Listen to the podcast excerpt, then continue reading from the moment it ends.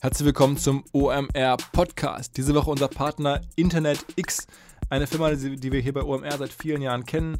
Die Kollegen sind Experten im Bereich Domains, Cloud Hosting und Webseitenverschlüsselung, also all die harten Themen, die hinterm Online-Marketing liegen, arbeiten für viele renommierte Firmen in unserer Branche. Und ähm, ja, wenn ihr Fragen habt rund um DSGVO, E-Privacy-Verordnung mit Blick auf Domains, auf Hosting, auf Webseitenverschlüsselung, können die Kollegen extrem gut helfen. Genauso, wenn ihr Angst habt vor irgendwelchen Traffic-Attacken, DDoS-Attacken und so weiter, kann man sich da schützen, wenn man mit professionellen Hosting-Partnern zusammenarbeitet.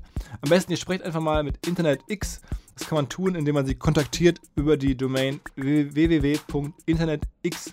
www.internetx.rocks, also extra eingerichtete Seite www.internetx.rocks und mit dem Aktionscode OMR bekommt man sogar einen DDoS, also einen Traffic-Attacken-Schutz, sowie einen Managed Server Service für drei Monate gratis. Viel Spaß! Herzlich willkommen beim OMR Podcast mit Philipp Westermeier. Diese Woche ein ja, etwas ungewöhnlicher Gast, äh, mit dem ich eine ja schon recht lange Beziehung habe, ohne dass er davon wahrscheinlich weiß. Es ist nämlich so, ich war ähm, ab 19, als ich, ich 19 war, vor 20 Jahren, war ich mal für ein paar Jahre in New York, hatte da eine Freundin und äh, keinen so richtigen Job, ein paar Jobs, äh, ein bisschen nebenher studiert ähm, und saß damals in der U-Bahn, weiß ich noch ganz genau, habe die New York Post gelesen, das Boulevardblatt der Stadt. Und da stand immer so drin, was die coolsten Partys und was gerade angesagt ist irgendwie so in der City. Und dann war unter anderem Hinweis oder Artikel darüber, dass Thomas Middelhoff seinen Geburtstag feierte irgendwo in einer geilen Location mit der krassen Gästeliste, alle die irgendwie im Musik- und Showbiz-Bereich cool waren, waren da und dann dachte ich mir, wow, ein deutscher Typ, hier irgendwie kommt hier eingeflogen, arbeitet hier zum Teil und hatte hier so eine Geburtstagsfeier und na, wie schafft man das, wenn man jetzt sozusagen am Anfang von allem steht und da in der U-Bahn sitzt und irgendwie nichts hat? Ähm, das war also schon ganz interessant. Und später ähm, habe ich ja selber mal bei Bertelsmann, bei einem anderen Bertelsmann-Vorstand so im Büro mitgearbeitet. Und ähm, ja, da war natürlich auch wieder so die Ära Mittelhoff gerade vorbei, aber der Name irgendwie wehte noch durch alle Räume und Hallen. Ähm, und später ist ja dann Thomas Mittelhoff zu ähm, Arkando oder Kasche Quelle gegangen, in Essen. Ne, ich komme aus Essen. Da war das bei uns zu Hause immer ein Gesprächsthema. Was macht der Mann da mit dem Konzern? Geht das gut? Und dann gab es ja kritische Presse und haben wir in der Familie immer wieder mal drüber gesprochen. Erinnere ich mich mit meinem Vater ganz genau. Ähm, naja, heute äh, ist er hier. Ich freue mich auf ein Gespräch über digital, über Business, über auch vielleicht ein bisschen Lebenswege in der ganzen Szene, in der Welt. Ähm, herzlich willkommen, Thomas Middelhoff. Schönen guten Tag. Also, ähm, ungewöhnliche Situation. Ich habe es ja gerade schon ein bisschen erklärt, wann ich zum ersten Mal sozusagen auf äh, Sie aufmerksam geworden bin.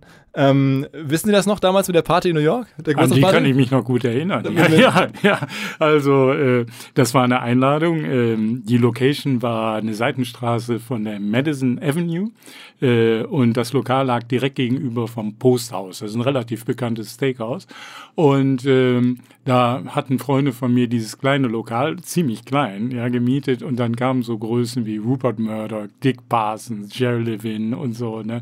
Und äh, da war ein ziemlicher Menschenauflauf, weil ja, Murdoch kam da so einfach reinspaziert und äh, das war eine nette kleine Geburtstagsfeier, Geburtstagsüberraschung. nee, kein, es gab so, so ein kleiner Stehempfang, Fingerfood und es war eine lockere Atmosphäre. Es war richtig gute Stimmung. Okay, okay. Und das war die Zeit, als Sie damals äh, Chef waren von Bertelsmann sozusagen? Ja, das Und, war die Bertelsmann-Zeit. Hm. Ähm, wie war das damals sozusagen aus der, war das noch vor der ganzen AOL-Entwicklung? AOL nee, das äh, lief parallel zur AOL-Entwicklung. Äh, das ist auch so schön. Rupert Murdoch, äh, der hatte so ein Spannungsverhältnis mit AOL und dem Gründer von AOL, Steve Case. Und ähm, ja, ja, der hatte mal AOL verklagt, ja, und das hat Steve Case ihm sehr übel genommen, äh, als AOL noch klein war, ja, kam die Klage von Murdoch. Und als dann AOL Time Warner übernommen hatte, ich glaube, da hat der Murdoch auch sich überlegt, wie er AOL denn äh, richtigerweise behandelt. Also es war diese parallele Entwicklung. Die Geburtstagsfeier in der Tat stand, äh, fand statt in der Zeit, in der AOL Time Warner übernahm. Ah, okay. Also das heißt irgendwie ähm, die Bertelsmann-Übernahme ähm, oder die Bertelsmann, der Bertelsmann-Aufbau von AOL Europe und so, der war dann schon äh, der, der, war, der, lief auch noch parallel. Der Beginn, ne? ja, der Beginn 1900, äh, der hat begonnen 1994 und äh, diese Geburtstagsfeier war ungefähr im Jahr 1999, ja, 2000. Ja, ja. Äh, und äh, ja, AOL Europe war da gut unterwegs. Ja. Auch unsere Beteiligung an AOL Inc. hatte sich sehr erfolgreich entwickelt. In Summe hat Bertelsmann dafür, ich weiß nicht, 8 Milliarden Dollar in Cash gekriegt. Ne? Das war keine schlechte, kein schlechter Deal. War das, war das der größte Deal Ihres Lebens? Ja, ich glaube, Cash bezogen war das auch die größte Transaktion im Internet bisher. Mhm. Und, und als Sie das so, also wie, wie wie war damals Ihr Gefühl auf diese ganze digitale Welt? Würden Sie sagen, dass Sie damals schon erwartet haben, was jetzt kommt? Also ich meine, Sie haben ja äh, sehr stark sozusagen versucht, Bertelsmann damals so digital auszurichten. Ähm, war das ein Bauchgefühl oder war das Analyse oder wie ging das alles los? Ja, ich kann natürlich sagen, das war Wissen und Fähigkeit und strategisches Denken. Immerhin habe ich promoviert über Bildschirmtext, ja, also okay. was, was die meisten gar nicht wissen, 1985. Nein, nein, äh, natürlich war da auch Trial and Error dabei. Aber eins war mir immer klar. Medienunternehmen sind in besonderer Weise gefordert durch die Digitalisierung, weil man Medienprodukte digital dem Endkunden zuliefern kann. Im Gegensatz zur Automobilindustrie beispielsweise. Ein Auto zu digitalisieren geht schlechterdings nicht. Ne? Vielleicht mal mit 3D-Druckern, keine Ahnung. Aber momentan nicht. Und äh, mein Frust so in dem Jahr 2000, 2002 war, dass doch so offensichtlich und erkennbar war, dass man zum Beispiel Musikinhalte digital direkt dem Endkunden zuliefern kann und dass die Musikindustrie das ganz einfach verschlafen hatte oder aber glaubte, wir können an unserem alten Geschäftsmodell festhalten. Wir bestimmen die Technologie, haben die Technologie unter Kontrolle und verdienen dann mehrfach. Ja, wir verdienen am Künstler, wir verdienen an der physischen Herstellung des Musikträgers und so weiter. Und ich weiß nicht, ob Sie sich erinnern, äh, ich habe dann diesen Napster-Deal gemacht, ja, absolut, ja, die Übernahme von Napster und die Musikindustrie war damals nicht in der Lage, einzusehen, warum das vorteilhaft war.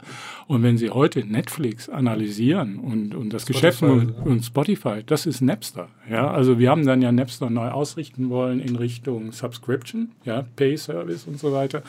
Und nach meinem Ausscheiden bei Bertelsmann ist das leider eingestellt worden. Ich glaube, das war einer der größten Fehlentscheidungen, der tragischsten, der Milliarden Bertelsmann gekostet hat. Also Apple Music oder Spotify oder was auch immer das hätte Napster sein müssen. Wir wären zwei Jahre früher draußen gewesen und äh, ja. Und interessant finde ich nur, zum damaligen Zeitpunkt war schon immer unser Konzept, äh, unsere Strategie, dass wir gesagt haben, Internet ist das eine, digitaler Vertrieb, aber im Rahmen einer mehr und mehr anonymisierten Kommunikation sind auch persönliche Events wichtig. Ja, und ich komme darauf, weil ja OMR auch so Messe-Events hat. Damals haben wir schon gesagt, wir brauchen einen Konzertveranstalter. Ja, ich wollte also Napster haben, ich wollte einen großen Konzernveranstalter haben und ich wollte EMI übernehmen. Das wäre dann die Musikstrategie für Bertelsmann gewesen. Okay. Ähm, verfolgen Sie, also die Geschichte ging ja so weiter, dass das irgendwann nicht mehr gepasst hat, sozusagen zwischen den Bertelsmann-Eigentümern und, und, und, und, Ihnen. Ähm, verfolgen Sie äh, heute noch sehr so eng, was so passiert, was jetzt diese ganze GAFA-Ökonomie, was Google, Apple, Amazon, Facebook so machen. Ist das was, wo Sie sich damit beschäftigen oder ist das mittlerweile abgehakt und sagen, ich habe da äh, nur noch einen entfernten Blick drauf? Nee, da habe ich schon Herzblut zu. Also das muss ich ganz offen sagen, hat aber nichts mit Bertelsmann zu tun. Also Bertelsmann, das Kapitel ist abgeschlossen ja. und so weiter. Die müssen ihre Geschäfte so entwickeln, wie sie glauben, dass es richtig ist. Und äh, deswegen kommentiere ich das auch nicht. Aber die Branche an sich interessiert mich natürlich. Und gerade heute wird ein Interview mit mir veröffentlicht, in dem ich gefragt wurde äh, von einem Finanzmagazin, was ich denn zur Aktienentwicklung meinen würde. Und da habe ich mich erinnert, als Facebook an die Börse gebracht wurde, da hatten die mal so einen Durchhänger für zwei, drei Wochen. Da war schon der Spiegel, oh Gott, und großer Betrug und was weiß ich nicht alles. Und da habe ich ganz einfach im Interview mit dem Spiegel gesagt, ich wette, ja, ich äh, bin ganz fest davon überzeugt, dass diese Aktie sich nachhaltig nach oben entwickeln wird. Aber in dem Interview, was heute veröffentlicht wird, da habe ich meine Zweifel bekundet vor sieben Wochen, vor acht Wochen, äh, dass ich glaube, Facebook muss aufpassen mit der Brand, dass die nicht ausgebrannt ist, mhm. dass sie nicht äh, kein Alleinstellungsmerkmal hat. Ja. Und äh, ich habe das auch bei AOL beobachtet. Also die E-Mail-Adresse aol.com war plötzlich über Nacht verbrannt. Mhm. Ja. Und ich glaube auch äh, sowas wie Facebook, ja, äh, solche Entwicklungen gingen relativ schnell. Das hat auch gar nichts mit Technologie zu tun, das hat mehr was mit Marketing zu tun. Und glauben Sie nicht, dass die Netzwerkeffekte so stark sind, dass man äh, einfach da drauf sein möchte, Nö. weil alle anderen da drauf sind, wenn man seine Nö. Freunde trifft? Nö, weil dann kehrt sich das nämlich um. Dann ist der Netzwerkeffekt äh, negativ. Ja, dann denken Sie nämlich, der ist da drauf, da will ich nicht da drauf sein. Ja? Okay. Und das kann sich genauso schnell entwickeln, wie es sich aufgebaut hat. Ich meine, von der Technologie her, darüber sind wir uns einig. Das ist nichts Rocket Science-mäßiges. Ich glaube auch, dass wir im Bereich der künstlichen Intelligenz noch äh, Quantensprünge vor uns haben. Ob Google das mitverfolgen kann, das ist die Frage. Ist ja auch ein ziemlicher Konzern, mhm. ja, vom, vom Ausmaß her. Und für mich ist nicht undenkbar, dass irgendwo auf diesem Globus irgendwas im Bereich künstliche Intelligenz entsteht, was den heutigen Such Suchalgorithmen deutlich überlegen ist. Okay. Ja? Und äh, also das heißt, ähm, von all den Geschäftsmodellen der gro ganz großen Firmen ist dann wahrscheinlich irgendwie Amazon am nachhaltigsten, weil die sind ja nun kaum noch zu verdrängen, auch mit künstlicher Intelligenz nicht, oder? Ja, ich meine, bei Amazon müssen Sie sich mal vorstellen, da hatten wir einen Joint Venture fertig verhandelt. Also Jeff Bezos und ich damals als Strategiechef von Bertelsmann, ja, und äh, ähnlich wie AOL Europa, zwischen AOL und Bertelsmann war das Amazon, Bertelsmann. Und das hat die Mehrheit nicht gefunden im Bertelsmann-Vorstand, weil Jeff Bezos auf die Frage, und Jeff, wollen Sie zukünftig auch Möbel darüber verkaufen? Mit Ja antwortete. Und dann wurde gefragt, auch Wein? Ja. ja. Und zum damaligen Zeitpunkt hatte der gut 60 Mitarbeiter, packte selber Weihnachten mit in Seattle die Pakete und befand sich gerade auf Honeymoon in der Türkei und da hatte ich ihn von Istanbul rüberfliegen lassen mit dem Bertelsmann-Flieger, weil ich eigentlich dachte, und jetzt kriegen wir den Deal fertig. Das Ergebnis war, dass der Bertelsmann-Vorstand sagte, das machen wir nicht. Ne? Also äh, tragische Fehlentscheidung aus heutiger Sicht. Ja, ich halte Amazon äh, schon für äh, breit aufgestellt. Äh, da kann man aber auch die Frage stellen, ist es vielleicht ein bisschen zu breit? Und man muss ja auch mal analysieren, wo verdient Amazon eigentlich sein Geld? Ja? Was sind die großen Cash-Cows? Ja? Und ich glaube, wenn man das mal richtig analysiert, äh, ist wie häufig so ein bisschen Ernüchterung dabei. Also, dass das nicht kopierbar sein sollte, dieses Geschäftsmodell, glaube ich nicht. Allerdings bin ich fest davon überzeugt, äh, der Erfolg von Amazon ist ganz wesentlich der Erfolg von Jeff Bezos. Ist ein außerordentlich begabter Mann, also analytisch brillant, ja, und auch mit einem starken Willen und äh, also unternehmerisch wird er bestimmt noch einiges weiterentwickeln aus Amazon. Sind solche Firmen aus Ihrer Sicht total stark abhängig von ihren Gründern? Also glauben Sie, wenn jetzt bei Facebook oder Mark Zuckerberg rausgeht oder, oder Jeff Bezos, dass diese Firmen dann das überhaupt durchhalten können ohne diese Gründer? Also wie wichtig sind so Gründer noch für so Firmen? Also diese Techno Techies, ja, diese Gründer, die haben ja ein starkes Charisma. Also die haben eine eigenständige Persönlichkeit und Aura, ja, Steve Jobs. Ne? Also geht aus Apple raus, kommt zu Apple zurück, ja, und als er zu Apple kam, lag das Unternehmen am Boden. Ja, das wurde ja mit Notkrediten von Microsoft und AOL sozusagen über Wasser gehalten. Ne? Und äh, was dann daraus entstanden ist, ja, das ist Steve Jobs. Ne? Und ob wirklich seine Nachfolger äh, dieses, diese Aura ja, weiterentwickeln können, auch die notwendigen Talente anziehen können, ja, die man ja dringenderweise braucht, Human Capital, äh, da stelle ich mir schon Fragen. Ja, mhm. und äh, wir hatten ja auch eben über Bertelsmann gesprochen. Ja, Bertelsmann war mal der führende äh, ja, Employer in, in Deutschland, in Europa, weltweit im Medienbereich und äh, das ist heute vielleicht auch nicht mehr ganz so. Hat ja auch irgendwelche Ursachen wahrscheinlich. Ne? Ähm, Nochmal ganz kurz, um die Reihe der großen Pascal ganz gut abzuschließen. Tesla, verfolgen Sie da die ganze Geschichte rund um Elon mhm. Musk so ein bisschen? Mhm. Ja, und wie sind Ihre Gedanken dazu? Ich meine, Sie erleben, haben es ja auch erlebt, sozusagen sehr, sehr stark beobachtet zu werden als CEO und, ja. sagen wir mal, ungewöhnliche Sachen zu machen, ja. Äh, um dann mit, mit, Presse umzugehen. Wie ist so Ihre, Ihre, Gedanken, wenn Sie das so sehen? Ich glaube, bei Elon Musk äh, ist es so, äh, er war es leid, also er war es ganz einfach leid, diese Pressekommentierungen und äh, die äh, oberflächlich zum Teil aus dem Zusammenhang gerissen, eigentlich nur was nach was Negativem suchten.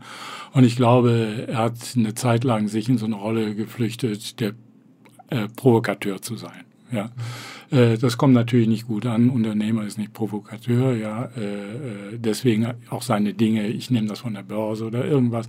Er war ganz einfach genervt. Ne? Und äh, er ist ein ganz großer Unternehmer, das steht ja außer Frage. Und ähm, dass er genervt war, das darf ein Profi nicht passieren. Ich kann es aber gut nachvollziehen. Mhm. Mhm. Und, und, generell Ihr Outlook da für die Firma Tesla, ist das irgendwie eine Sache, wo Sie sagen würden, das äh, mit dem geschulten Auge, das wird noch was oder das äh, ist vielleicht doch weniger wert, als es aussieht? Nee, das wird ganz sicher was. Also da bin ich fest von überzeugt. Ne?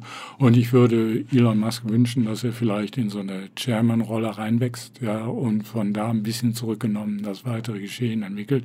Tesla wird sich, wird sich durchsetzen, bin ich fest von überzeugt. Ne? Haben, haben Sie noch so einen, auch einen Blick auf den deutschen Markt? Wir haben es ja gerade gesagt und Sie haben es auch angesprochen. Ähm, es gibt ja durchaus einige sozusagen deutsche Digitalprotagonisten, die so aus der, aus der Bertelsmann-Generation stammen, als, als, als Sie die, die Firma geführt haben. Ähm, Philipp Schindler war damals ja unterwegs bei AOL auch, der ist heute bei Google einer der ranghöchsten Manager. Ähm, Klaus Hommels, sagten Sie, Strategiechef, mhm. ist heute so einer der absoluten Lichtgestalten im deutschen Venture Capital Bereich. Mhm. Ähm, der äh, Chef von, heutige Chef von Apple Music äh, ist irgendwie ihr ehemaliger, äh, ja. ehemaliger Assistent gewesen. Mhm. Also sie haben so ein bisschen da einige, sagen wir, Spuren hinterlassen.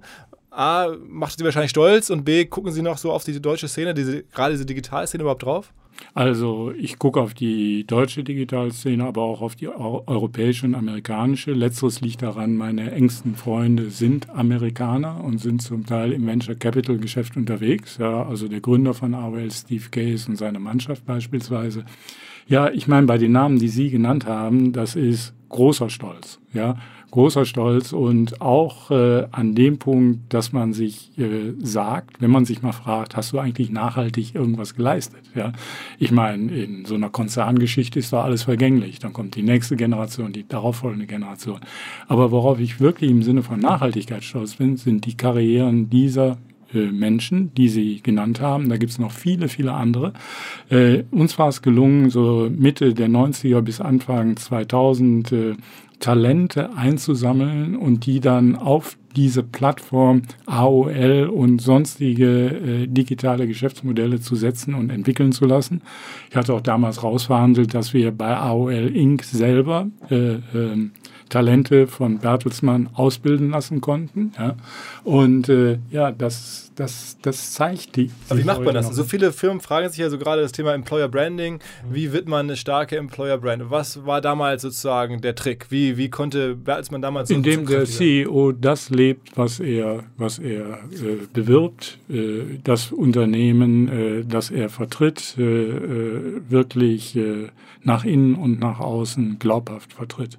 Und ich glaube, uns war es damals gelungen, in dieser Phase, wo viele sich fragten, digital, was soll das? Und das war ja auch neuer Markt. Da wurde man ja geradezu äh, verächtlich auch zum Teil angeguckt als ein Scharlatan oder irgendwie so.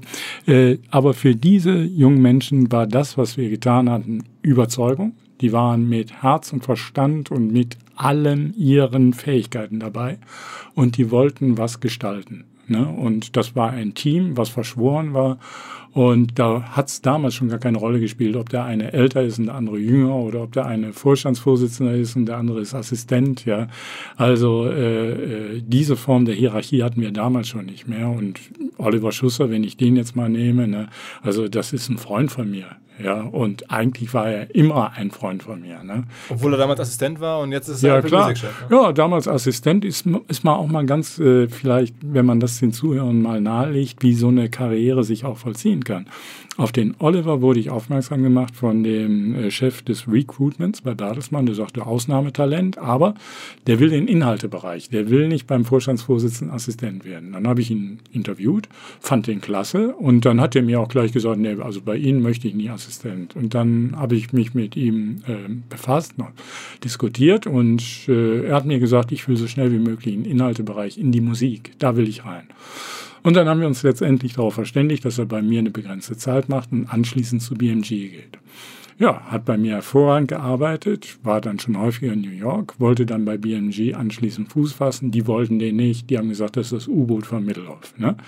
Also habe ich ihn aus BMG rausgeholt. Und was habe ich gemacht? Als wir Napster übernommen haben, habe ich ihn auf Napster gesetzt. Als Bertelsmann Napster einstellte, habe ich ihm geholfen, dass er von der West Coast mit seiner Familie wieder zurückkam nach Deutschland und hat bei Vodafone einen Job gekriegt, Content. Von Vodafone ist er rüber nach London und hat dort war einer der ersten Mitarbeiter auf iTunes. Und dann hat er sich unglaublich erfolgreich, nachhaltig über die Jahre bei iTunes entwickelt. Ja, und heute ist er Chef von Apple Music. Was machen die für einen Umsatz? 20 Milliarden, keine Ahnung, ungefähr so. Ne? Ungefähr die Größe ja. von Bertelsmann. Also tolle Leistung und aber da sieht man auch, der hat auch eine Vision gehabt und war fest davon überzeugt, äh, dass er den richtigen Weg geht. Die Mischung digital und Inhalt Musik. Ne? Ganz kurze Unterbrechung und Hinweis auf Trusted Shops, die europäische Vertrauensmarke im E-Commerce, seit 1999 am Markt, bieten die Kollegen ein Gütesiegel, das an Shops verliehen wird, also E-Commerce-Shops, die bestimmte ähm, Auflagen erfüllen. Das heißt zum Beispiel verantwortungsvollen Umgang mit sensiblen Daten praktizieren oder ver sehr verlässlichen Kundenservice anbieten. Ja, das ist ein spannendes Business. Wenn man als Shop dieses Siegel hat, kann man davon ausgehen, dass man mehr Umsatz macht, weil einem Kunden einfach mehr vertrauen. Die Kollegen haben jetzt eine ähm, ein White Paper geschrieben, das man sich runterladen kann. Es beschäftigt sich mit dem Thema Retouren. Es geht darum, die Frage, wie kommt es überhaupt zu Retouren? Wie lässt sich eine kundenfreundliche Retourenpolitik verfolgen? Maßnahmen zur Retourenvermindung, Retourenanalyse. All das gibt es unter business.trustedshops.de slash omr. business.trustedshops.de www.de slash omr. Ähm, da geht es alles ums Thema Retouren von Fachleuten, von Trusted Shops, die mit wirklich dem Who is Who des deutschen E-Commerce zusammenarbeiten. Wir empfehlen, das White Paper dringend zu lesen, wenn man sich für Retouren und E-Commerce interessiert. Viel Spaß. Würden Sie sagen, dass in der digitalen Zeit, in der wir heute leben, die Rolle des CEOs eine ganz andere geworden ist, dass man sich anders darstellen muss. Sie haben sich ja damals schon als, als CEO auch, sagen wir mal, spürbar anders präsentiert, haben Sie ja gerade auch gesagt, als, als andere CEOs der damaligen Generation. Ist das nochmal jetzt verschärft geworden, wenn man sich anschaut, wie ein Elon Musk auftritt, ja. wie Jeff Bezos auftritt, wie auch die Personen Börsenkurse fast alleine beeinflussen ja. können?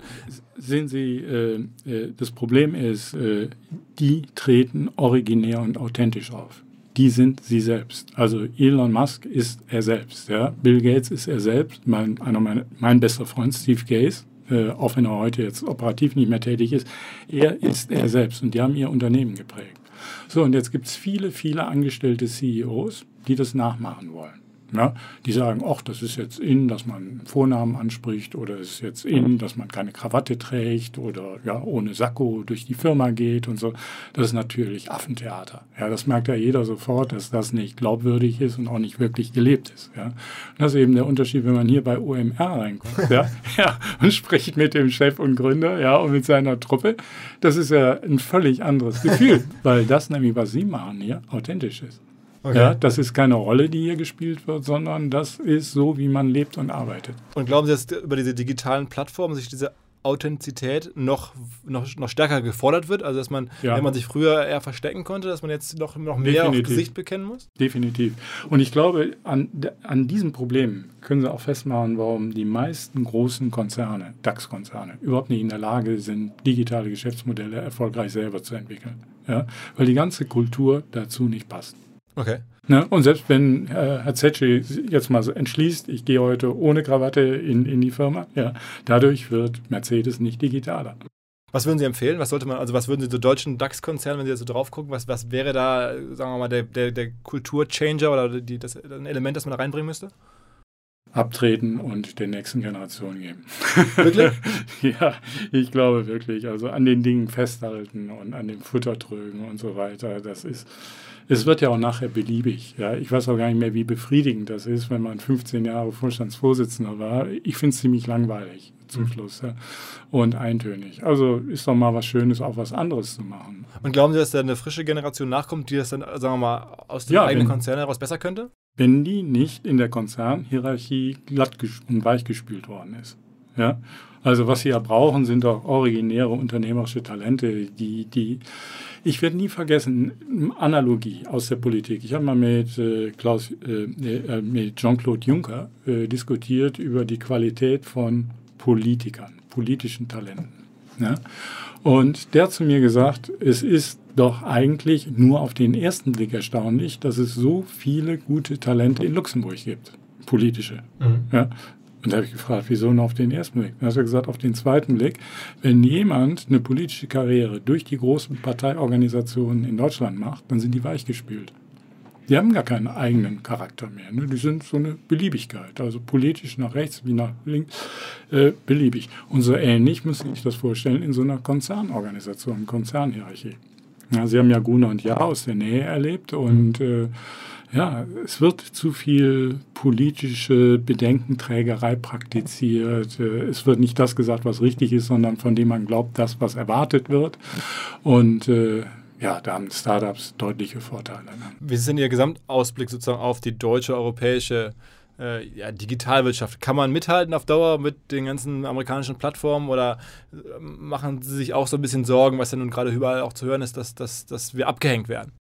Also in Nischen kann man bestimmt mit, mit, mithalten. Also ich möchte jetzt nicht Werbung hier für das Unternehmen machen, was, von dem ich jetzt gerade interviewt werde, aber das ist eine typische Nische, da kann ich mir einen Amerikaner momentan gar nicht so vorstellen. Ja. Ähm, aber im Grundsatz glaube ich, äh, dass äh, europäische Unternehmen einmal nach Amerika kommen müssen, aber auch einmal nach China. Ja?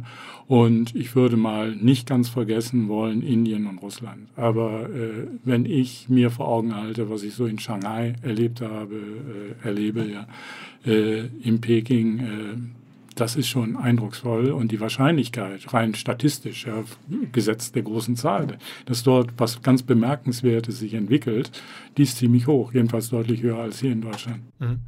Ähm, so ein bisschen hat man ja hier, aber habe ich jetzt hier die Hoffnung, dass diese ganze, unsere klassische Industrie, so diese Internet-Geschichte, ähm, so das Industrial Internet sozusagen, äh, äh, erkennt und, und, die Sachen, die weniger jetzt B2C-orientiert sind, sondern eher so in diesem ganzen industriellen Bereich passieren, dass das uns am Leben hält, dass irgendwie Automobilzulieferer, die dann auch auf einmal irgendwie alle im Internet sein werden oder, oder, digital arbeiten werden, dass die nicht so schnell von großen amerikanischen Plattformen repliziert werden können. Ist das vielleicht ist das eine Hoffnung, die Sie auch haben? Ja, äh, in dem Bereich kann ich mir das vorstellen. Allerdings weiß ich nicht, welchen Impact das hat auf Arbeitsplätze hier in Deutschland. Mhm. Ja, also wenn es so läuft, wie Sie das gerade skizziert haben, ja, dann heißt das ja eigentlich, die manuellen Arbeitsplätze, die Sie für einen produktiven Prozess brauchen, die sind irgendwo anders und nicht hier. Ne? Und ob es uns dann gelingt, so viele neue Arbeitsplätze im digitalen Bereich, im originären digitalen Bereich zu schaffen, weiß ich nicht. Ja, also das ist ein Transformationsprozess, der wird uns noch richtig fordern. Und äh, ich glaube, von der Arbeitsmarktpolitik äh, sind äh, wir viel zu sehr geblendet von den konjunkturell guten Jahren, die wir hatten, dank der Agenda 2010. Äh, und ähm, also beides, ja, möglicher wirtschaftlicher Abschwung und auf der anderen Seite äh, technologische Prozesse, die, die eine Veränderung bedeuten. Ja ja, die, die lassen schon bei mir Bedenken wachsen, wie es um die Beschäftigung in Deutschland nachhaltig aussehen wird. Was waren so rückblickend, Sie haben eine, sagen wir, diese Karriere gemacht zum, zum ja, international beachteten Manager im Digitalumfeld, auch über, über, viele Jahre. Was waren so die Top-Qualität oder Talente, die Sie, würden Sie selber sagen, die Sie mitgebracht haben? Also war das Visionäre, war das irgendwie mhm. auch, weiß ich nicht, äh, Leute überzeugen, inspirieren können oder war das die Analyse oder was war es? Ich glaube, ich bin nicht ganz schlecht, wenn es um äh, Motivation geht und Strategie. Mhm. Ja. Ähm, ich glaube auch, dass man eine Vision haben muss für ein Unternehmen. Das wurde ja bespöttelt dann von denen, die sowas gar nicht entwickeln können. Da wurde gesagt, da muss man ins Krankenhaus, wenn man eine Vision hat. Das ist totaler Unsinn. Ja. Die großen Gründer, Elon Musk oder Gates, oder, natürlich haben die eine Vision, Steve Jobs. Ja. So, und die haben das dann konsequent umgesetzt. Also das muss man haben. Auf der anderen Seite bin ich aber heute unterwegs und rede mehr über meine eigenen Fehler. Mhm. Und ähm, weil ich glaube, äh, dass man der nachwachsenden Generation mehr helfen kann, indem man mal sagt, das ist das, was ich wirklich falsch gemacht habe. Und das musst du jetzt notwendigerweise nicht nochmal wiederholen. Und wenn du aus meinen Fehlern lernst, dann. dann was, waren denn, was waren denn die größten Fehler? Oh, das war von Eitelkeit und Arroganz, ja. Äh, bis hin, äh, dass man äh, falschen Menschen getraut hat, dann aber auch Persönlichkeitsmerkmale wie Narzissmus. Ja, äh, ich habe nachher nicht mehr nur PR gemacht für das Unternehmen, sondern weil ich das selber so schick fand, mein Foto auf dem Cover zu sehen, was ja völlig irre ist. Ja, mhm. ähm, ja also äh, da schreibe ich auch gerade ein Buch drüber. Ja, äh, und äh, ja, mit dem Ziel, das ist für mich wertstiftend. Also wir haben eben darüber gesprochen, dass es nachhaltig, wenn eine Generation danach oder zwei Generationen danach sich so erfolgreich entwickeln, mit großer Anzahl. Und wenn ich noch einen Beitrag dazu leisten kann, dass äh, einige von denen die Fehler nicht wiederholen, die ich gemacht habe, dann bin ich richtig happy. Mhm. Ähm, um, sagen wir mal, so die Biografie weiterzuzeichnen, dann ging es sozusagen ähm, nach den Bertelsmann-Jahren, ähm, waren Sie eine Weile im Investmentbereich in, in London mhm. unterwegs. Ähm, das war jetzt gar nicht so öffentlichkeitswirksam. Das war eher im Hintergrund, glaube ich, die Zeit, oder? Ja, das war eine wunderschöne Zeit. Ich habe in London gelebt, in Mayfair und äh, war Gott sei Dank aus der Öffentlichkeit raus. Und ich, Idiot, ja, mir fehlte dann irgendwann wohl die Öffentlichkeit. Und als mir dann Karstadt Quelle angetragen wurde, habe ich dann gegen die Bedenken meiner Familie Ja gesagt. Ja. Und was haben Sie da gesehen? Also, weil ich, ich bin als Beobachter, also damals so äh, aus der, aus der Zwergenperspektive, als Essener, der die Firma als Arbeitgeber in der Stadt und so kennt, habe ich mich gefragt, okay, ähm, was war damals die Vision? Also, haben Sie schon was gesehen gehabt oder das, was war das Konzept?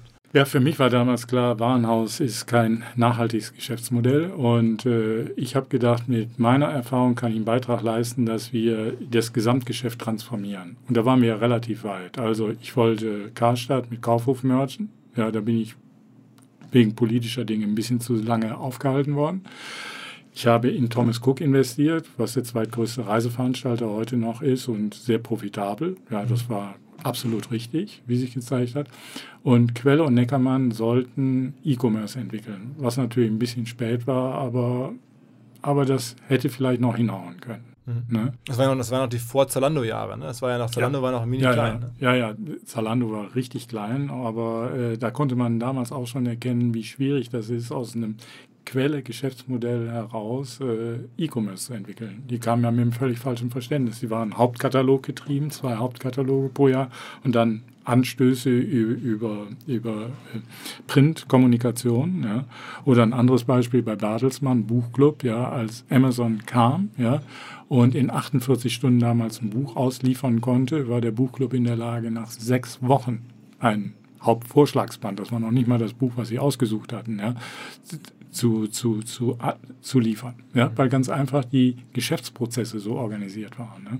So, und das sind so die ganz einfachen Gründe, warum sich sowas wie Amazon zum Beispiel entwickeln konnte. Ne? Mhm. Oder Salando auch gegen Otto und Quelle damals. Mhm. Und, und, woran ist es dann bei Arcandor aus Ihrer Sicht auseinandergegangen? Also was war da, was war dann im Endeffekt das, was nicht gepasst hat? Das, was nicht gepasst hat, war auf der einen Seite die Royal Bank of Scotland, die während der Finanzkrise ihre Engagements in Deutschland abbaute. Das haben wir mit aller Mühe, haben wir das hinkriegen können. Und das Zweite, was nicht gepasst hat, war, der Nachfolger als Vorstandsvorsitzender von mir hat eine Planinsolvenz angemeldet, ja, um sich auf dem Weg von Schulden zu befreien, ohne die Finanzierung gesichert zu haben. Ja, das ist für mich eigentlich der Skandal. Ja, der ist übertüncht worden durch so viele Presseartikel zu meiner Person, dass es auch, also es ist äh, vergebliche Mühe, da noch irgendetwas erklären zu wollen. Das jedenfalls war eine Insolvenz, die völlig unnötig war. Okay, das heißt, man, aus, aus Ihrer Sicht hätte man den Laden sozusagen, hätte man das, wenn Sie... Man hätte nur Thomas Cook-Beteiligung verkaufen brauchen, hätte man ein schuldenfreies Arcando gehabt, aber das wollte man damals nicht. Okay. Das heißt, das war der Aufsichtsrat oder die, die Inhaberin damals, Frau Schickedanz, ne? Ja, nee, das war mehr der damals zuständige Vorstandsvorsitzende. Und denn der dann nach Ihnen kam? Der nach mir kam. Okay. Und, und Sie waren dann aber schon raus? Oder ich war da schon weg, ja. Okay. Ähm, danach, ähm, ich habe das jetzt nicht ganz genau verfolgt, nach der ja, Pleite von Arcando, das wurde ja dann auch Ihnen stark mit angelastet, klar, oder bis heute. Klar. Ähm, äh, haben Sie dann nochmal beruflich Sachen gemacht danach? Oder war das Klar, wir haben dann äh, zusammen mit Roland Berger und Florian Lahnstein haben wir BLM, Berger Lahnstein Mittelhoff gegründet. Äh, das dann überging in River Rock. Ja. Äh, heute noch, ich weiß nicht, 80, 90 Mitarbeiter, ist im Bereich Private Equity, Venture Capital und so weiter, Finanzierung in, in London ansässig. Äh, ich wurde äh, nach zwei, drei Jahren gebeten von Herrn Berger aufgrund der Presseberichterstattung. Da gab es ja die Klage vom Insolvenzverwalter, dann jenes Ermittlungsverfahren gegen mich. Dann wurde ich gebeten, dieses Startup zu verlassen. Ja, wir haben uns dann getrennt und River Rock ist dann mit Herrn Berger und mit äh, Florian Lahnstein weiter marschiert und ich habe mit zwei anderen Partnern, Pulse Capital, Partners, Hedgefondsgeschäft in, in New York aufgebaut. Okay, und wie geht's der Firma? Gibt es die Firma noch? Die gibt es noch, ja, ja. Also genauso wie es Riverrock gibt, gibt es Pulse Capital Partners. Äh, mir ist ja äh, das Unglück passiert, natürlich auch eigenverschuldet, dass ich nach dem Urteil, ja, ich bin wegen der Herausgabe einer Festschrift und ein paar Flügen zu drei Jahren Haft verurteilt worden, wurde sofort nach Urteilsverkündung verhaftet im Gerichtssaal vor den Augen meiner Familie und dann in Untersuchungshaft genommen. Und dann habe ich das Schicksal äh, durchlaufen, was 80 Prozent derjenigen durchlaufen, die einfach so weg in Untersuchungshaft kommen. Äh, ich musste Insolvenz anmelden, alle Konten eingefroren, Steuerforderung vom Finanzamt. Ja, und im Rahmen dieses Insolvenzverfahrens ist praktisch alles, alle Vermögenswerte von mir sind so, sozusagen äh, verwertet worden. Und ich bin vermögenslos. Mhm. Aber wenn Sie jetzt ähm, wenn ich mir heutzutage angucke, wie Digitalfirmen geführt werden, wie auch wie CEOs auftreten, mhm. ist es ja auch sehr, sehr ähm, sensibel um, im Umgang mit PR, mit der Presse. Ne? Dass man überlegt, Botschaften zu streuen, wie man sich positioniert. Social Media mittlerweile großes Thema, Twitter und so. Ähm, war Ihnen die Presse nicht so wichtig? Man hätte ja, sagen wir mal, mit ein paar Maßnahmen oder ein paar Aussagen vielleicht auch eine ganz andere PR herstellen können, war so meine ja. Wahrnehmung. Also war das irgendwie Trotz oder war das keine Lust oder war das ein bisschen vielleicht irgendwie schlechte Beratung? Oder? Das ist eine gute Frage. Wahrscheinlich von allem ein bisschen, aber ganz stark ich selber. Ja, also ich habe äh, dieses Teufelsspiel selber begonnen also mit der, mit der, Presse zu reden, die Presse zu suchen und so weiter. Und das war super in den guten Jahren, ja. Und das wurde natürlich zum Folterinstrument in den schlechten Jahren, ja. Und zwischen 2008, ne, eigentlich 2009, zwischen 2009 und meiner Verhaftung 2014, also fünf Jahre lang, äh, bin ich schon ein intensives, also Objekt, also der, ein Objekt der intensiven Presseberichterstattung gewesen, mhm. und zwar ausnahmslos kritisch. Ja, also der Spiegel so an allererster Stelle und ob das alles so richtig war, ist mir aber auch ganz egal. Äh, äh, das ist, äh, wenn ich zurückblicke, was ich kaum tue, aber dann ist es so, dass ich sage, bin ich selber schuld. Mhm. Sie haben vollkommen recht mit Ihrer Frage. Hätte man ja auch besser machen können, besser managen können. Sie haben ja ein Gefühl für Leute, auch für Motivation. Ja, klar, Journalisten kann man ja auch. Irgendwann ähm, später, ab einem bestimmten Zeitpunkt, also anfangs wurde mir unterstellt, ich hätte mich beim Immobilienverkauf äh, der Karstadt Immobilien bereichert. Das war der Ursprungsverdacht. Ja. Mhm. Da gab es eine Anzeige von Frau Zypris, der Bundesjustizministerin. Ich bin also der erste Bundesbürger, der vom Bundesjustizminister angezeigt worden ist, mit entsprechender Berichterstattung im Spiegel. Und wahrscheinlich war es irgendwann bei mir, trotz dass ich gesagt habe, ihr macht mich nicht klein. Ja? Und äh, was die Sache dann natürlich auch nicht besser macht. Aber in Summe, ich bin selber schuld und äh, das ist das, was ich eben gesagt habe. Wenn ich heute einem Rat geben kann, dann tue ich das gerne, damit er sowas zum Beispiel vermeidet. Aber wie schafft man den Spagat? Auf der einen Seite muss man als, als, als, als CEO oder als, als Manager ja, sagen wir mal, eine, noch eine größere Präsenz haben. Die sozialen Medien, wir haben über Elon Musk gesprochen oder Jeff Bezos, die halt Börsenkurse beeinflussen können. Also man muss raus. Mhm. Auf der anderen Seite, wenn man einmal das Spiel anfängt, dann äh, spielt man halt mit und dann, ist, dann kann man auch nicht wieder ja. aufhören, wenn es mal schlechter läuft. Also ja. was ist dann am Ende der Tipp? Also mitspielen oder nicht mitspielen? Äh, mitspielen, aber nur bezogen auf die Zwecke und die Zielsetzung des Unternehmens. Und den Fehler, den ich gemacht habe, der war, dass ich irgendwann das äh, Bild von mir, das da geschaffen wurde in der Presse, selbstgefällig schön fand. Mhm. Und dieses Bild befördert habe. Mhm. Ja, also wenn Sie einen Mittelweg finden und sagen, natürlich muss man als Chef eines Startups ja das ambitionierte PR machen. Mhm. Ja, mhm. aber dann ist es rein zweckgebundene, unternehmensgebundene PR. Mhm. Ne? Und nicht äh, im persönlichen Umfeld. Ich habe ja Journalisten zu mir nach Hause eingeladen und, und, und. Also all solche Dinge sollte man nicht tun. Mhm. Ja. Auf der anderen Seite kann ich nur so viel entschuldigend sagen, hätte ich damals in den äh, 2000er Jahren, hätte ich gesagt, ich mache jetzt keine PR, ja, äh, in Zeiten, als es dann eben äh, Jobs gab und Steve Case und was weiß ich nicht alles, da hätte Mo mich ja auch rausgeschmissen. Er hätte gesagt, ich will ja nicht ein graues Huhn sitzen haben, sondern jemanden, der das Konzern nach innen, nach außen verkauft. Ne? Und äh, im Positiven haben wir eben festgestellt, also wir hatten Talente dann an Bord geholt, die hätten wir sonst gar nicht gekriegt. Hm. Was macht eigentlich Steve Case heutzutage? Steve Case heutzutage macht äh, so eine Mischung zwischen Private Equity und Venture Capital, ist in Washington wohnhaft und ja. Aber ist auch relativ äh, sozusagen low profile, ne? Der ist jetzt nicht mehr so. Ja, relativ low profile. Also er hat eine große Twitter-Gemeinde, ja. Äh, er äh, berät, äh, er hat Obama, die Regierung beraten, war für Obama zuständig für Unternehmensgründungsfragen, ja. Und er hat sich dem Thema Entrepreneurship äh, also verschrieben. Und das nicht nur in Amerika, sondern auch, man höre und schaue, in China. Noch eine kurze Unterbrechung und Hinweis auf Blinkist, ein spannendes Startup aus Berlin, dessen Gründer schon vor einigen Monaten, anderthalb Jahren vielleicht bei uns hier im Podcast zu Gast war. Ähm, weise ich sehr, sehr gerne darauf hin, denn sie bieten einen extrem spannenden Service. Wenn man quasi keine Lust hat auf Podcasts, wenn man mal ein Buch kurz zusammengefasst hören möchte, dann kann man Blinkist perfekt nutzen. Am Ende ist es eine App, in der 2500 Bücher drinstecken, die jeweils in 15 Minuten zu, durchzulesen oder durchzuhören sind. Das Ganze gibt es auf Deutsch und auf Englisch. Ich habe zum Beispiel jetzt gerade ähm, das Buch von Andrew Agassi, Open, in Blinkist einfach mal so durchgehört. Ich habe von Rolf Dubelli die Kunst des guten Lebens, ja, wollte ich immer schon mal wissen, was das ist, ähm, einfach mal so durchgehört. Ich kann es nur empfehlen, man kommt sehr schnell an ganz viele neue Informationen und Gedanken. Extrem smarte App. Ähm, wer das mal ausprobieren möchte, es gibt aktuell eine, ähm, eine, Aktion exklusiv für die Hörer dieses Podcasts auf blinkist.de slash OMR. Erhaltet ihr 25% Rabatt auf das Jahresabo Blinkist Premium. Es gibt auch ein Probeabo von einem Tag, in dem man kostenlos alles testen und euch in Ruhe alles anschauen könnt. Ähm, B-L-I-N-K-I-S-T, so heißt die Firma, so heißt die App, so heißt die Seite blinkist.de slash OMR. Viel Spaß.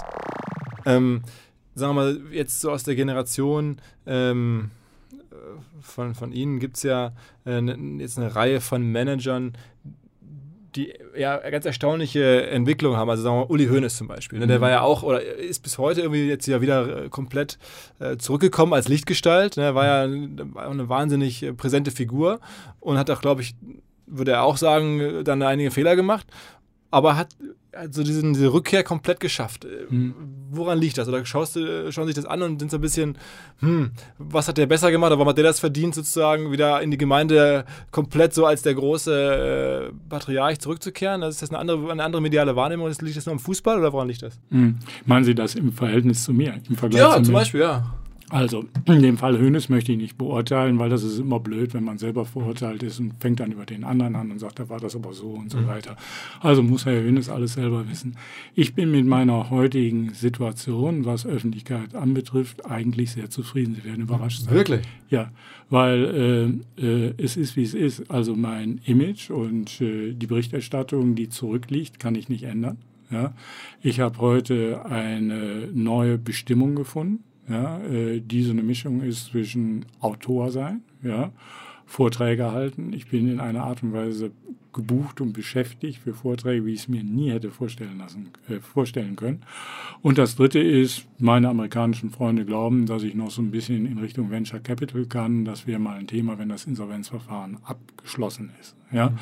ähm, ja also das ist in, in Summe so, wie ich mich selber definiere und äh, ich würde sagen, ich mache heute viele Dinge, die, äh, äh, die mich sehr beschäftigen, die mich intellektuell weiterbringen. Ja?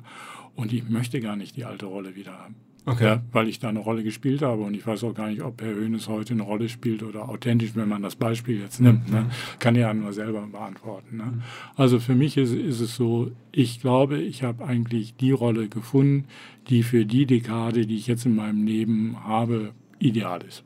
Und was ist so die Botschaft? Also wenn Sie äh, sagen, Sie machen Vorträge und äh, was ist sozusagen die Kernbotschaft? Dabei? Also es gibt ja unterschiedliche Themen dazu. Bin ich an Universitäten eingeladen, ja, dann ist es natürlich sehr stark, was ich eben schon thematisiert hatte, welche Fehler sollte man, ne? also so eine Art Case Study. Ne? So, die andere Frage ist sehr häufig auch gestellt, wie schafft man es nach solchen Niederschlägen wieder aufzustehen und nicht zu sagen, so, ich war jetzt in U-Haft, ich habe eine Haftstrafe gehabt und so weiter, ich bleibe jetzt liegen. Ja? Andere Frage ist, äh, welche Lebensinhalte gibt es außer dem Managen noch, die wertvoll sind, die wertig sind? Da habe ich sehr viel im Bethel gelernt. Ich habe da anderthalb Jahre mit behinderten Menschen zusammengearbeitet oder für die gearbeitet.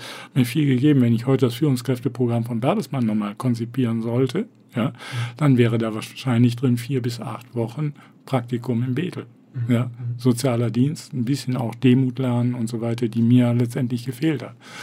Und äh, also das sind, sind solche Betrachtungen und äh, das macht mir ungeheure Freude, in Ruhe das zu durchdenken, mich damit auseinanderzusetzen, darüber zu schreiben, darüber Vorträge zu halten.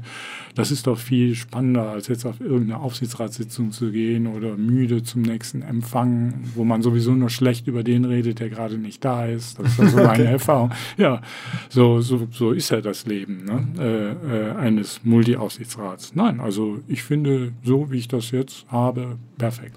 Gibt es denn einen Ehrgeiz? Ich habe mich neu definiert. Ja? Also, äh, Sie haben eben Hönes gesagt, ich glaube, der Hönes macht genau das gleiche, was er vorher gemacht hat. Ja. Ich mache was völlig anderes. Und das ist richtig begeisternd. Okay. Ähm, äh, sind sie dann trotzdem noch so, so, so auch so ehrgeizig, wenn man jetzt ein Buch schreibt, haben ein Buch geschrieben, dass sich dann Verkaufszahlen angucken und fragen, kriege ich die höher oder, oder was hat ein anderer verkauft oder, oder wie schreibe ich ein neues Buch? Nö, ah, klar war ich stolz, dass es ein Bestseller wurde. Das erste Buch, klein Bestseller, das macht einen schon stolz. Und wie viele, wie viele ähm, Kopien äh, wurden verkauft? Du musst der, müssen den Verlag fragen, ich glaube, der gibt die Zahlen nicht raus, aber ich glaube, es ist eines der bestverkauften Wirtschaftsbücher. Okay. So.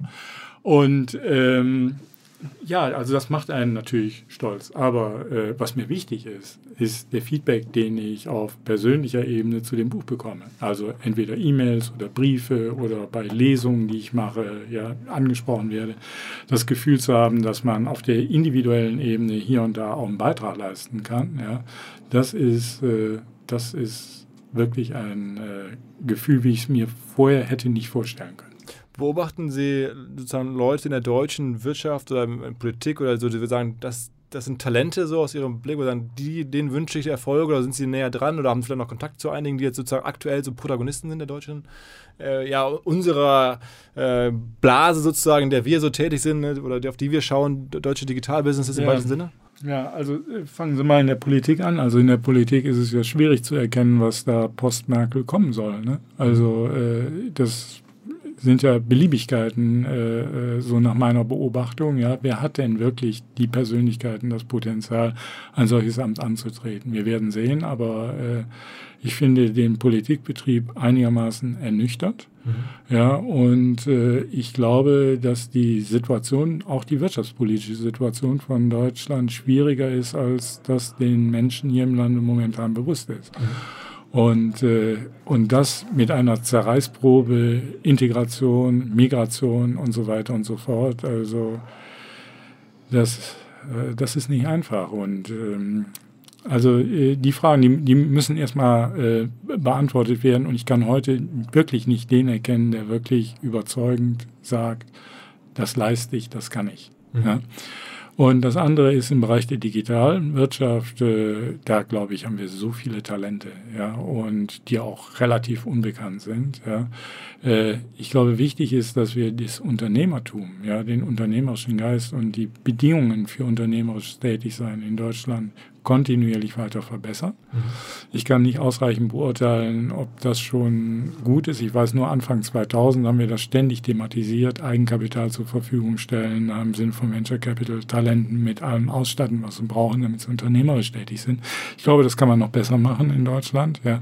Aber äh, wenn das gegeben ist, dann mache ich mir überhaupt gar keine Sorgen, dass hier nicht ausreichend unternehmerisches Talent nachwachsen, nachwachsen sollte. Aber wenn ich aus einer Vogelperspektive drauf gucke, dann sage ich, die Wahrscheinlichkeit, dass sich da was in Amerika und in China entwickelt, ist deutlich größer als in Deutschland. Wie informieren Sie sich eigentlich?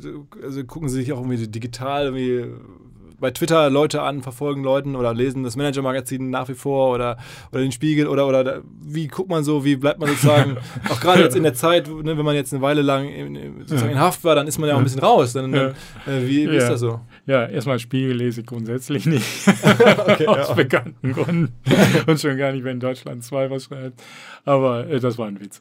Ähm, Nein, äh, in, der, in der Untersuchungshaft habe ich erstmal wieder angefangen, richtig zu lesen. Sie werden lachen. Also, weil vorher, da war ich so ein Junkie. Also, ich habe nur so bruchstückhaft irgendwo was, was gesehen und, und, und, und das überflogen, aber ich, das war kein nachhaltiges Lesen mehr.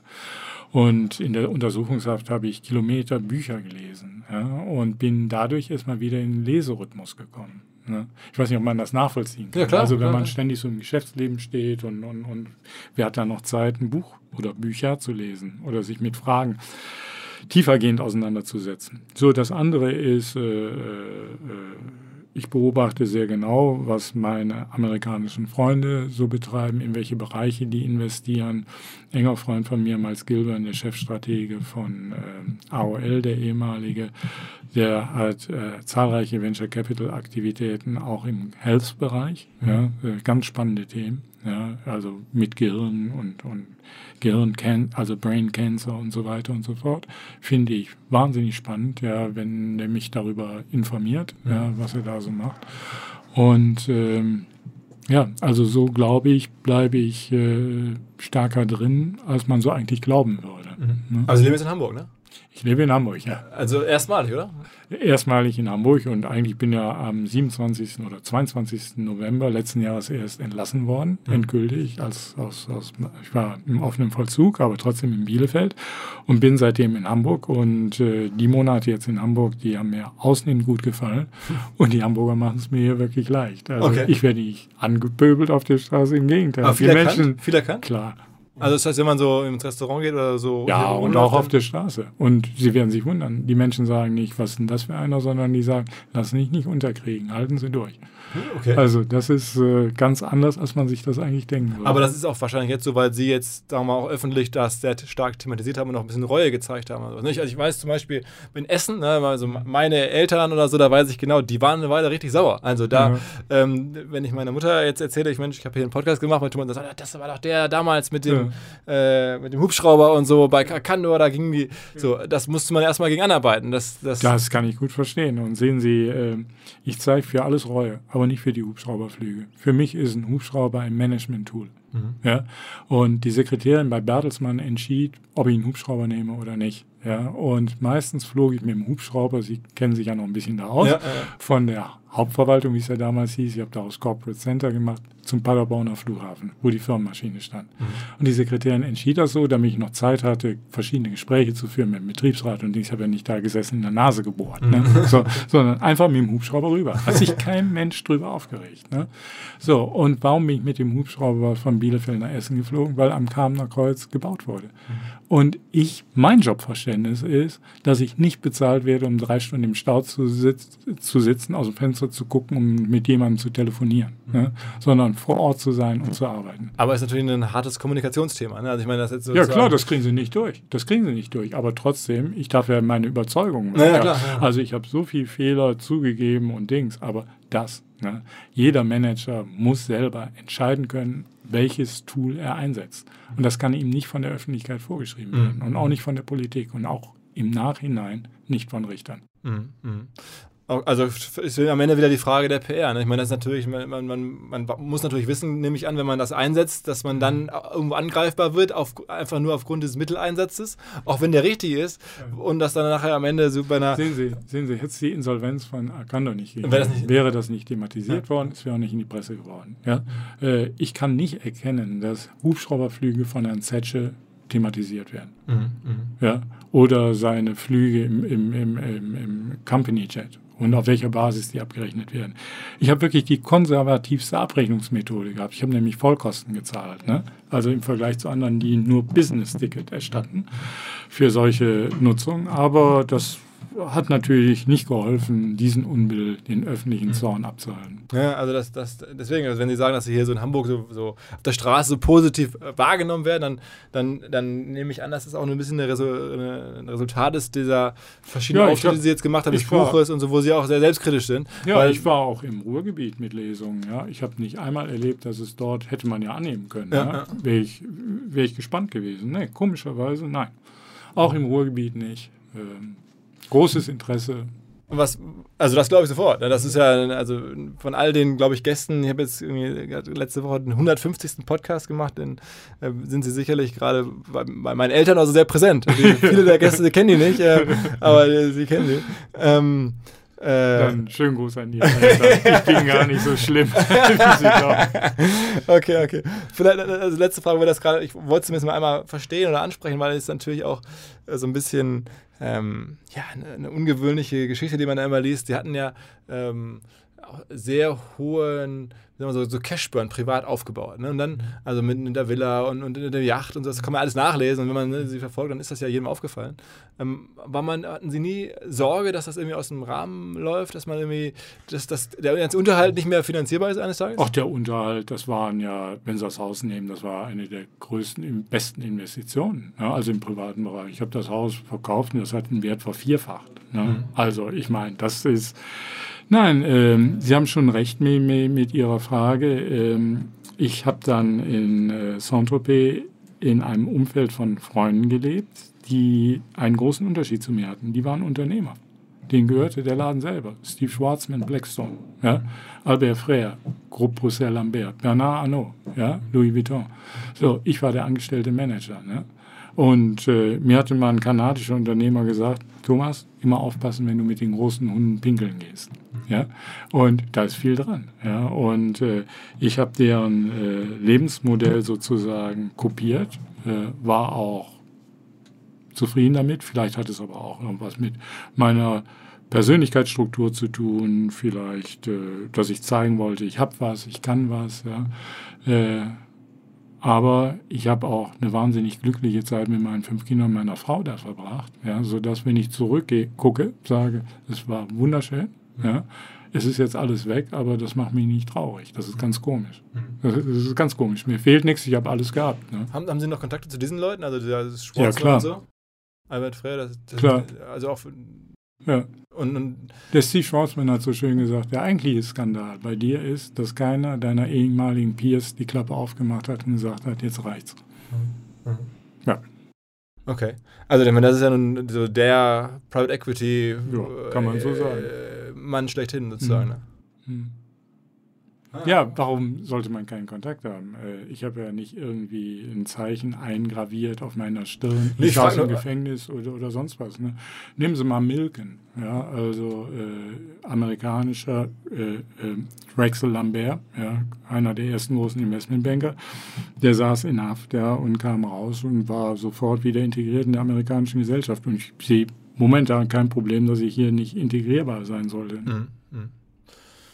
Okay, also äh, sehr spannend. Ähm, vielen Dank fürs Kommen, vielen Dank fürs Erzählen. Äh, für sozusagen fürs Update und für, also für mich persönlich so ein bisschen, und es wird jetzt meine Lebensgeschichte ein bisschen runder. Ich bin ja noch nicht so alt, aber so von letzten 20 Jahren, damals weiß ich noch genau, in der U-Bahn gelesen. Ähm, Big T hieß es damals. War das, war das ein bewusstes, war das von Ihnen irgendwie erdacht? Nein, ich muss Ihnen dazu noch Folgendes, wenn ich darf, noch Folgendes ja, sagen. Äh, manchmal werden Begriffe geprägt, die hat es gar nicht gegeben. Ich bin nie, nie Big T bei Bertelsmann genannt worden. Okay. Es gab einen Tee, und zwar aus dem äh, Bertelsmann Building. 1540 äh, Broadway. Da war so Bertelsmann, der Schriftzug, in Orange mit Blau gehalten. Und das T, als das abmontiert wurde, ja, wurde mir geschenkt und das stand dann in meinem Büro. Und äh, die Sekretärin machte das an wenn ich nicht da war. Also dann wusste der ganze Laden, Middelhoff ist nicht da, wir haben Ruhe. Der ist in New York. Ne? So, und daraus hat sich äh, offensichtlich dieser Begriff Big T entwickelt. Ich der ist aber nie für mich irgendwie benutzt worden. Der ist in der Presse, mhm. ja, aber ich bin Also keine Brand, die Sie jetzt aktiv geprägt hat, aber Sie gesagt haben, das, das ist mir wichtig oder so, gar nicht. Überhaupt nicht. Das ist wirklich ein Phänomen. Ne? Aber also, es gibt ja auch das, die letzte Anekdote, die Concorde. Es hieß ja auch mal Concorde. Ja. War das irgendwie auch eine Sache, die Sie aktiv gestreut haben, so um halt eine gewisse Art von Einsatz und Leidensfähigkeit, nach dem Motto, ich fliege hin und her mit der Concorde, ich bin so mega äh, voll mit Einsatz dabei, dass Sie bewusst erzählt haben, als Storytelling oder war das? Äh Nö, das, das war halt so. Ne? Ich bin jede Woche zwischen Gütersloh und New York commuted. Ne? Und äh, da war die Concorde, solange sie flog, wirklich ein klasse Tool. Ne? Also Hubschrauber, Hubschrauber ja. nach Paderborn, Paderborn Firmenmaschine, entweder Paris oder London, je nach ob morgens oder abends. Ja, und dann rüber. Und das gleiche zurück. Samstags morgens um neun ging die nach Paris, Ortszeit New York. Dann bin ich in Paris gelandet, ich weiß nicht was, 16 Uhr. Da wartet die Firmenmaschine, da war ich so um 18 Uhr dann zu Hause. Und bin am Montag wieder nach New York geflogen. Für einen Tag zu Hause sind Sie dann sozusagen zurückgeflogen? Ja. Um den Kindern wissen zu sein und so? Ja, nee. Und dann war ich an dem Sonntag war ich in der, in der Konzernzentrale. Am Montagmorgen war ich noch in der Konzernzentrale. Ach so, richtig auch zu, äh, Vollgas sieben Tage die Woche gearbeitet? Ja, klar. klar. Sehen Sie, die, die Dinge, die haben sich verschoben und da erkennt man natürlich auch, dass man viele Fehler gemacht hat. Ne? Mein Sohn, mein Ältester, hat jetzt äh, sein erstes Kind bekommen, also mein erstes Enkelkind und nimmt sich die Zeit dafür. Ja, also ein paar Tage ist Zeit. Ist, ist bei McKinsey. Oh, okay. Nimmt sich ein paar Tage Zeit dafür. Und ich habe mir die Zeit nie genommen. Ne, ich war höchstens ein paar Stunden im, im, im Krankenhaus und war dann weg ne, zum nächsten Termin irgendwo. Also. Das äh, man, Im Nachhinein würde es anders machen. Ja, und ich würde jedem raten, es so zu machen wie mein Sohn. Alles klar. Ja, vielen, vielen Dank für, fürs Erzählen, für die, für die Anekdoten oder für die, für, die, für die Perspektive. Und alles Gute sozusagen für die neue Lebensphase sozusagen. Vielen Dank. Alles klar. Ciao, ciao. Was? So, das war der Podcast mit Thomas Middelhoff. So ein bisschen heute Rubrik Wundertüte OMR Podcast. Kein operativer Online-Marketing-Experte, wie wir es manchmal haben, sondern an dieser Stelle wahrscheinlich eher eine Legende des Digitalen, der Medien, des Marketings in Deutschland mal mindestens. Es gibt ja sogar ein Buch über ihn äh, von Reinhard Götz, einem echt krassen Autor, äh, Johann Holtrop. Ich hatte vergessen, ihn darauf anzusprechen, wenn er es überhaupt kennt. Wahrscheinlich findet er es nicht gut. Ähm, aber trotzdem, ich habe gerade Thomas Middelhoff zum Auto gebracht. Sehr schönes Auto übrigens und mich noch ein bisschen mit ihm so off the record unterhalten und muss sagen, äh, super ehrlich, ähm, ja, extrem offen und irgendwo äh, ist er, fand ich ihn einen sehr positiven, äh, guten Typen irgendwo. Viel mehr, als ich gedacht hätte. Sicherlich viel mehr, als meine Mutter gedacht hätte. Ich habe außerdem gerade gemerkt, dass ich äh, vergessen habe, die offensichtliche Frage zu stellen, wovon er denn nun aktuell eigentlich lebt. Er sagte, er sei vermögenslos, aber das heißt ja nun sicherlich nicht komplett einkommenslos.